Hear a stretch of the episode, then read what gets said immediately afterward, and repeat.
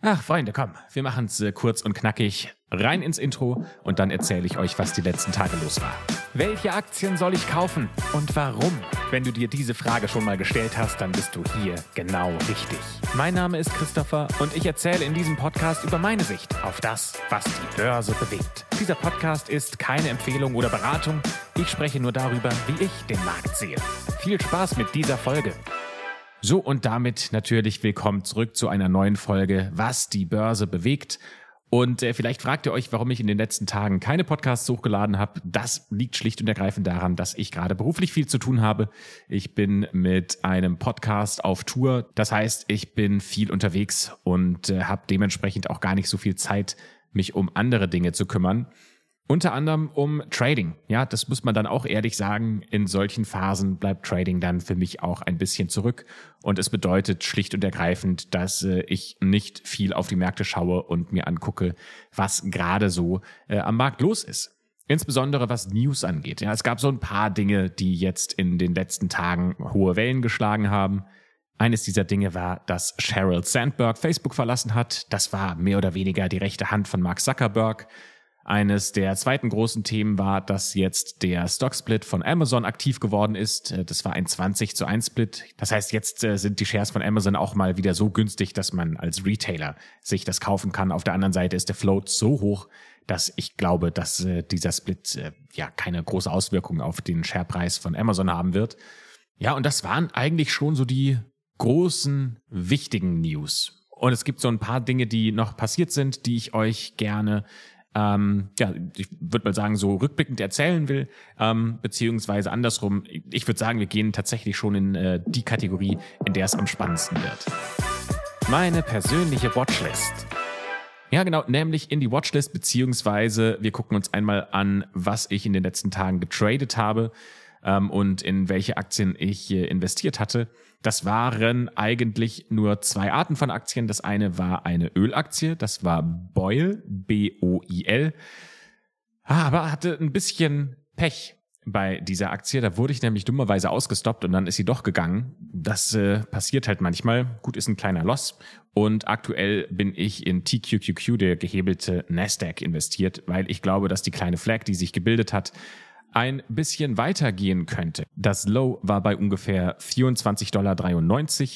Und jetzt haben wir so eine Flag, die gehoben wird, die auch unterstützt wird vom 10er und 20er Moving Average ähm, auf der Tagesbasis. Und ich kann mir vorstellen, dass wir bald aus dieser Flag wieder ein bisschen höhere Kurse sehen. Ähm, und zwar aus dem Grund heraus, dass gestern der Nasdaq versucht hat, einen Breakdown hinzulegen und dieser Breakdown aber gehalten hat, äh, sprich ähm, es kamen einfach genug Käufer zurück in den Markt, um diesen Breakdown wieder zurück auf das Level zu bringen, auf dem der Nasdaq vorher war. Und man sagt in der Regel, aus Failed Moves entstehen Fast Moves. Das heißt, wenn alles gut läuft, dann könnten wir in den nächsten Tagen nochmal ein, ja, so ein Breakout aus, äh, auf der bullischen Seite erleben und hätten dann Raum aus meiner Sicht bis ungefähr, ich würde sagen, 40 Dollar das wären nochmal so sechs, sieben Dollar plus. Und äh, wenn das passieren würde, dann wäre ich tatsächlich ein sehr glücklicher Mensch. Und wenn es nicht passiert, dann passiert es halt nicht. Aber ich finde, die Risk-Reward bei diesem Trade ist äh, ziemlich gut. Ansonsten gibt es einige Aktien, die relativ interessant aussehen. Unter anderem finde ich Coinbase spannend. Ich finde Roblox spannend mit dem Ticker RBLX. Ich finde FNGEU spannend, FNGU. Das ist ein dreifach gehebelter Microsektor-ETF. Ähm, und ja, so ein paar andere Tech-Namen, die alle heute mehr oder weniger schon ihren Breakout begonnen haben und ich spiele das Ganze über den äh, Index. Ich habe da jetzt nicht groß Lust, noch in jeden einzelnen äh, Tech-Namen äh, mir anzuschauen, ähm, wer da die besten ADR hat äh, und wer das beste äh, Risk-Reward-Verhältnis hat, sondern ich habe gedacht, das kann ich jetzt auch gut mit einem gehebelten ETF spielen und da diese großen Sektorgewinne ähm, ja versuchen ähm, mitzunehmen. So grundsätzlich muss ich eh sagen, sieht der Markt für mich mittlerweile nicht mehr so schlecht aus wie noch vor so ein paar Tagen oder paar Wochen. Es gibt nämlich ein paar Sektoren, die sich schon wieder tatsächlich recht gut erholen. Und äh, insbesondere zwei Sektoren will ich euch da mal mit an die Hand geben, äh, von denen ich sagen würde, schaut da mal genauer hin. Das eine sind China-Aktien. Da hatten wir vor ein paar Folgen mal drüber gesprochen, dass ja jetzt die Corona-Maßnahmen gelockert wurden und das hilft der Wirtschaft in China wahnsinnig weiter. Und dementsprechend steigen auch die Aktien gerade sehr stark. Und das andere sind Solaraktien. Insbesondere, was ich mir da anschaue, ist ähm, Enphase, ENPH. Das ist eine Aktie, die jetzt tatsächlich einen ziemlich starken Run hingelegt hat. Also von ihrem Low bis heute sind es ungefähr 60 Prozent.